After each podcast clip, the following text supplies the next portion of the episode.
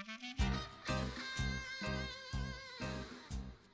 名侦探柯南》第三百八十四集，小小的委托人上集。这一天，无聊的小五郎竟然在看刷了无数遍的电影。我仔细一看，才发现原来这是杨子小姐演的，怪不得叔叔又在犯花痴了呢。就在这个时候，有人按了门铃，竟然是一个小孩，看起来和柯南差不多大，戴个黑墨镜，梳个招手亭。哎，你还别说，还有点帅。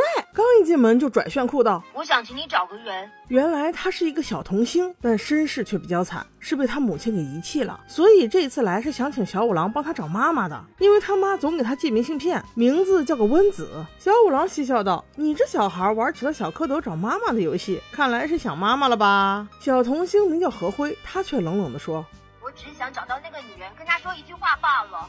我想说，别因为我成名了，她就想以母亲的身份来认我。”看看，这就是六七岁的小娃在娱乐圈混迹久了得到的结果。但我觉得他只是嘴上说说。每当他看到明信片上妈妈写的字迹，他还是会不经意的流露出思念的神情。小五郎叔叔觉得光是几张纸怎么找人呢？柯南却有了新发现：这么多明信片全部都是同一款式，图像上都有一只雕塑的手，而这只手非常熟悉，一看就是热海当地。这就说明和惠的妈妈很有可能就是在那里工作的。不如借机去玩一趟吧。小五郎一听玩，再加上和辉承诺了，如果找到妈妈，肯定会支付高额报酬的，直接眼睛都没眨就答应了。于是众人出发，来到了热海景区。刚一到，就拿着明信片开始问了起来。可是问了好几家饭店，人家都说没有啊。小五郎正准备发发牢骚，抱怨几句，没想到何辉小弟弟来了招绝的，他跟小兰说。哎，大姐姐，帮我哇，这求抱抱的方式我也是学到了。明星果然不一样哈，就是放得开。小兰无奈呀，只有把他抱了起来。没想到何辉顺手一指，指着小兰的胸口，给小五郎说：“我记得那个女人这里有一颗痣，好像再往下些。”柯南看得目瞪口呆，立马阻止道。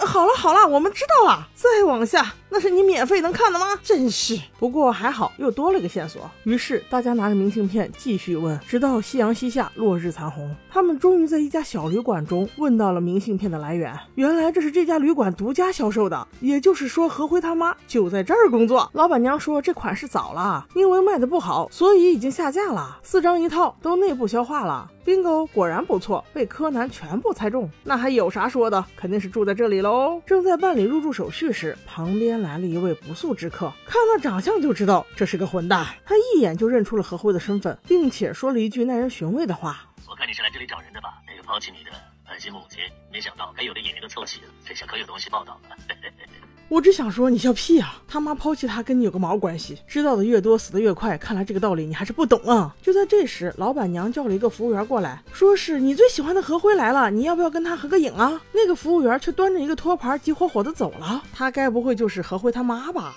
我们继续往下看，老板娘无奈之下，只能叫了另外一个服务员，带他们去了三零八号房。这个服务员小姐姐叫三只，服务态度极差。一看就没有服务精神，难道刚才那位说自己忙的叫二只，然后老板娘叫一枝花，我们就这样叫吧。他们四个人准备先去泡个澡，然后再休息休息。在去泡澡的路上，小兰捡到了一个镜头盖，这一看就是那个长得像混蛋一样的那个男人记者的。于是小兰就只能单独去还，叔叔便去泡汤了。尤其是在得知男女共泡的情况下，小五郎叔叔赶紧毫无避讳的走了进去，果然被他给逮着了。一枝花、二枝花、三枝花，仨人都在泡。一看小五郎进来了。一枝花还在热情招呼呢。柯南站在后方仔细一看，这三人身上都有痣。老板娘的痣就在胸口，二枝花的痣在右侧脸下方，而三枝的痣则是在背后的左脖颈处。何辉一时间也茫然了，不知道哪个是妈妈。就在此时，小兰的叫声突然袭来，用脚趾头都能想到，肯定是那个记者死了呗。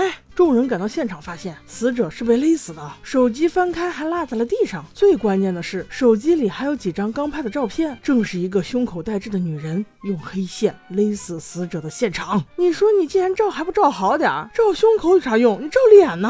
这回来的是珊瑚头横沟警官。经过警方调查，有以下几个疑点：首先，死者与店内的一名女性服务员曾经发生过争执，貌似是想要勒索两千万；其次，凶手是一位女性，胸口有颗痣。何辉一听这个，转身就跑，因为他不相信自己的妈妈竟然是凶手。那凶手到底是谁呢？我们下集再说。